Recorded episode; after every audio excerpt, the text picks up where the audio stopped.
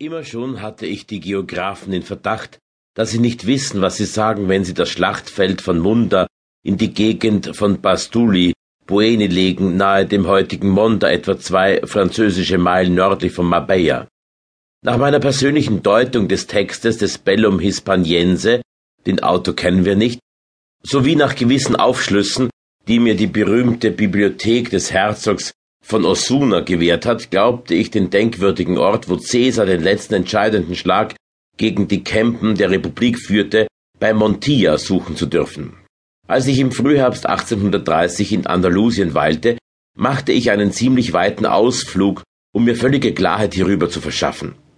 Eine Denkschrift, die ich demnächst zu veröffentlichen vorhabe, wird, hoffe ich, alle gewissenhaften Altertumsforscher jedweder Unsicherheit entheben.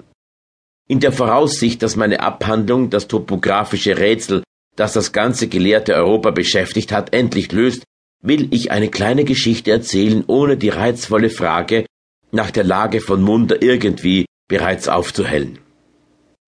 Ich hatte mir in Cordoba einen Führer und zwei Pferde gemietet und hatte mich mit Cäsars Kommentaren und ein paar Hemden als einzigem Gepäck auf den Weg gemacht.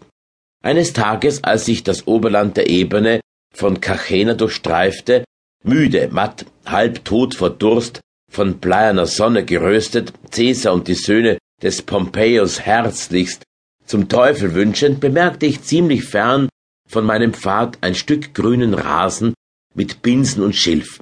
Offenbar war da ein Quell in der Nähe. Richtig. Wie ich mich der Stelle näherte, sah ich, dass der vermeintliche Rasen ein Sumpf war, in den sich ein Rinnsal verlor, das, wie es schien, aus einer engen Schlucht zwischen zwei hohen Vorbergen der Sierra von Cabra herkam. Ich folgerte, dass ich weiter oben frisches Wasser finden werde mit weniger Blutegeln und Fröschen und vielleicht inmitten der Felsen etwas Schatten. Am Eingang der Schlucht wieherte mein Pferd und ein anderes, das ich nicht sah, tat zugleich dasselbe. Kaum war ich hundert und einige Schritte gegangen, da verbreitete sich die Schlucht plötzlich und ließ mich eine Art Naturzirkus erblicken, der durch die hohen Felswände ringsum völlig im Schatten lag. Unmöglich hätte der Wanderer einen Platz finden können, der angenehmere Rast verhieß. Zu Füßen der steilen Wände sprudelte der Quell und ergoss sich in ein kleines Becken über schneeweißem Sand. Ein halbes Dutzend prächtige grüne Eichen, vor jedem Wind geschützt und vom Wasser immer frisch gehalten, umstanden den Rand und machten die Flut tiefschwarz.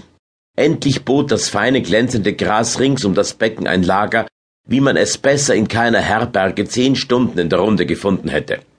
Doch nicht mir gebührte die Ehre, diesen so schönen Platz entdeckt zu haben.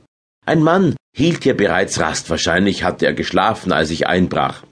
Durch das Gewieher geweckt war er aufgestanden und an sein Pferd gegangen, das sich den Schlummer seines Herrn zunutze gemacht und im nahen Gras geweidet hatte. Es war ein junger Bursche, mittelgroß, von kräftigem Aussehen, mit finsterem, stolzem Blick.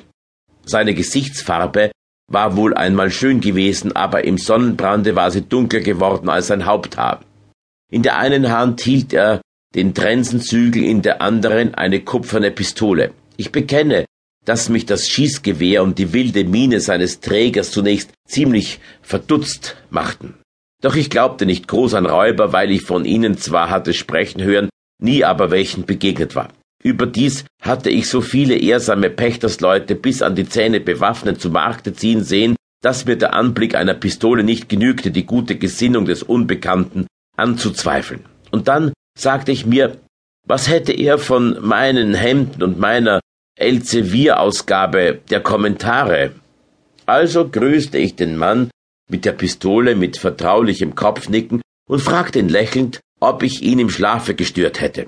Ohne mir zu antworten, maß er mich vom Kopf bis zu den Füßen. Sodann, ich hatte das Examen bestanden, betrachtete er ebenso gründlich meinen mir nachkommenden Führer.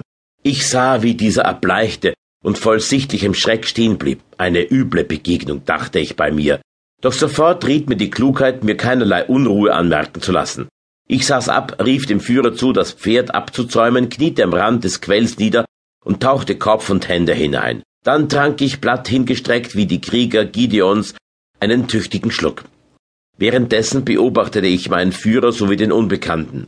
Jener näherte sich, weil ihm nichts anderes übrig blieb, der andere führte offenbar nichts Böses gegen uns im Schilde, denn er hatte sein Pferd wieder losgelassen und seine Pistole